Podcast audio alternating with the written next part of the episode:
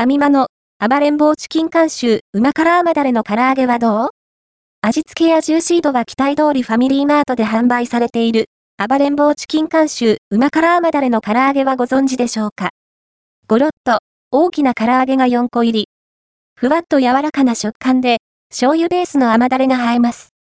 食べ応えのあるおかずですよ。ちなみに、暴れん坊チキンは愛知県の唐揚げ専門店、唐揚げグランプリなどで受賞している実力派なんだそうです。こちらが、ファミリーマートの冷凍食品コーナーで販売されている暴れん坊チキン監修旨辛甘だれの唐揚げ。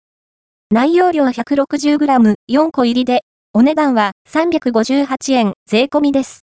ファミリーマートと日霊フーズの共同開発商品。原産国は、タイ、輸入者は日霊フーズです。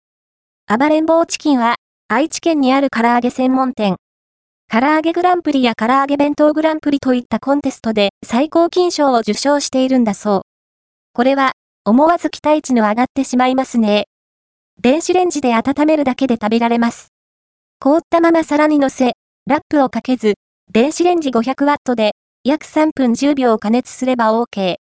1個あたり 40g ほどで立体感があります。衣にはタレがしっかり染み込んでいる様子。